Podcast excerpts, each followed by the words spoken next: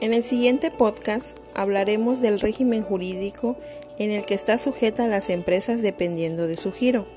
Un régimen jurídico es el conjunto de pautas legales a través de las cuales se organiza una actividad. Estas pautas se concretan en normas jurídicas, que son todas aquellas leyes o reglamentos que se fundamentan en el poder del Estado y que se basa en un determinado procedimiento. Cada empresa es diferente en su volumen, sector o su estrategia comercial. Esto hace que sea necesario enmarcar a cada empresa dentro de un régimen jurídico determinado. La elección de una forma jurídica es primordial para garantizar el buen funcionamiento de una compañía y sus diversos aspectos que deben valorarse como la fiscalidad, las personas que intervienen o la responsabilidad de los socios que la integran. Una de las primeras decisiones que debe tomar un emprendedor al iniciar un negocio es la figura jurídica bajo la cual constituirá su organización. Por esto es importante conocer todas las opciones que te ofrece la legislación mexicana para así poder elegir la que mejor se adapte a los intereses y necesidades de la empresa en particular. Las sociedades se dividen en civiles, las cuales se enfocan en prestación de servicios y se encuentran reguladas por las leyes civiles estatales. Entre ellas se encuentran sociedad civil, es un tipo de sociedad a través de la cual un grupo de personas se reúne para realizar actos o acciones no comerciales, pero que pueden representarles un beneficio económico. Algunas de sus características son que los socios no pueden ceder su participación en la sociedad a terceros, salvo con el consenso del resto de los socios. Asociación civil. Son asociaciones de personas que realizan actividades cuyo fin no es el lucro o el bien económico. Su principal característica es justo que no generan beneficios o lucro, no reportan utilidades ya que los recursos económicos que se generan deben ser destinados específicamente para los fines para los que fue creada la asociación. Por otro lado, se encuentran las sociedades mercantiles. Su característica principal es que las sociedades con un fin de especulación comercial y se encuentran reguladas principalmente en la Ley General de Sociedades Mercantiles. Entre ellas se encuentran sociedad en nombre colectivo.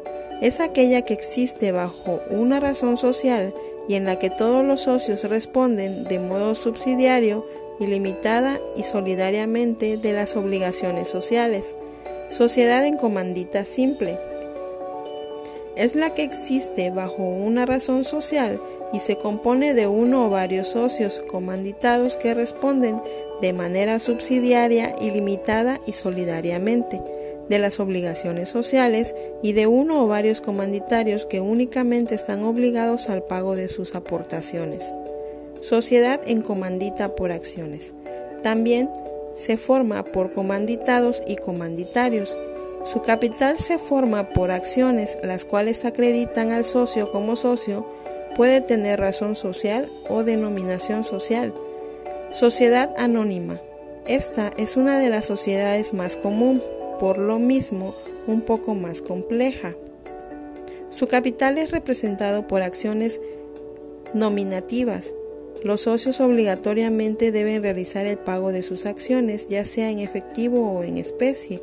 Su capital mínimo era de 50 mil pesos, pero actualmente puede establecerse por los mismos socios. Sociedad Anónima Bursátil. La sociedad anónima bursátil es una sociedad que se deriva, por así decirlo, de la sociedad anónima.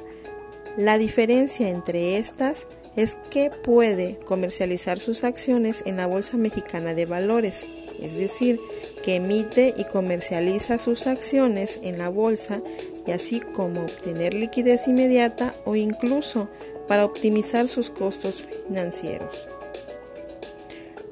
Sociedad de responsabilidad limitada.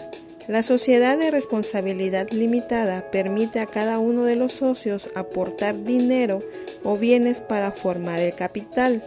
Estos no son negociables y la responsabilidad se limitará a la misma proporción del pago de estas aportaciones que cada uno de ellos realice.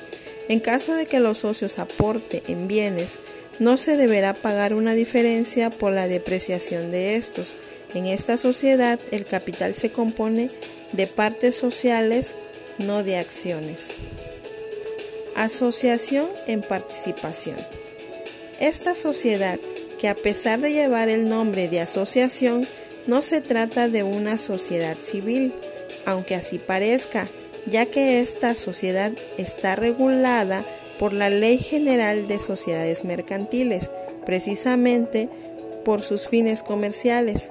La asociación en participación es un acuerdo entre una persona física o moral que es el asociante con otra que le entrega bienes o servicios y que será el asociado, a cambio de obtener un cierto porcentaje en las utilidades o en su caso en las pérdidas de una o varias operaciones comerciales o mercantiles. Hay que tomar en cuenta que las obligaciones fiscales para cada figura cambian. Por ejemplo, la sociedad civil pagará impuestos hasta que reciba el pago por los servicios otorgados. En cambio, las sociedades anónimas y sociedades de responsabilidad limitada pagarán impuestos por cada factura que emitan sin importar si la cobraron o no. Es por eso que después de conocer un panorama general sobre las diferentes opciones de constitución de una sociedad, todo emprendedor debe inicialmente definir el giro de su empresa, establecer la relación que habrá entre los socios, establecer la forma de captar capital y tomar en cuenta el régimen fiscal más conveniente, por lo cual es recomendable acercarse a los expertos para crear una sociedad a la medida de las necesidades y así prevenir problemas futuros.